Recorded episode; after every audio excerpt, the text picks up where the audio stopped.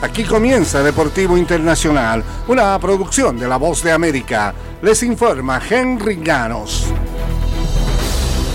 Con sendas victorias en el bolsillo, México y Estados Unidos sellaron su pase a semifinales del fútbol femenino de los Juegos Panamericanos. Estados Unidos, que también había goleado a Bolivia en su presentación, venció con tantos de Kathleen Collins, Claire Hutton y Emery Adams. Por su parte, el descuento costarricense corrió por cuenta de Tanisha Fonseca. Hutton, capitana de Estados Unidos, declaró tras la victoria que Costa Rica resultó ser un gran equipo, bien preparado. Hicieron un gran primer tiempo siendo fuertes en defensa y retándonos mucho. Afortunadamente trabajamos bien el partido y nos llevamos el triunfo a casa. Estoy para ayudar al equipo, tenemos un buen sistema de juego y nuestro entrenador es genial y nos da la oportunidad que nosotros tomamos. Cualquiera puede anotar y hoy me tocó a mí, dijo la capitana. Y Maggie McNeil conquistó su quinta medalla de oro en su bautismo con unos Juegos Panamericanos y encabezó un sobresaliente último acto de Canadá en la natación de la cita de Santiago 2023 que tuvo a Estados Unidos como amplio dominador. McNeil ganó el miércoles su última presea dorada en la justa continental al nadar el tramo en mariposa, su especialidad.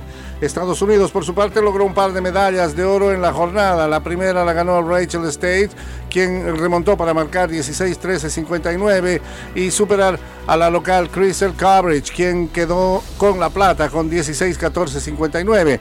La brasileña Vivian Humboldt fue bronce con 16-16-89.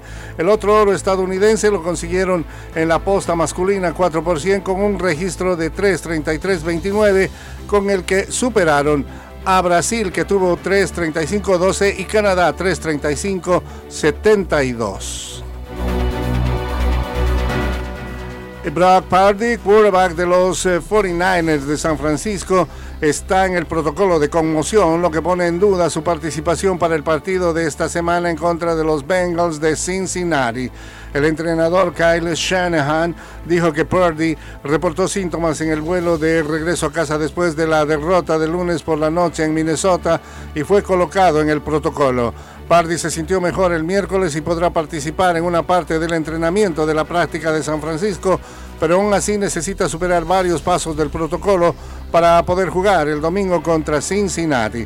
Definitivamente tiene tiempo suficiente, dijo Shanahan, tiene que avanzar a lo largo del proceso y estoy confiado en que contaremos con él, dijo.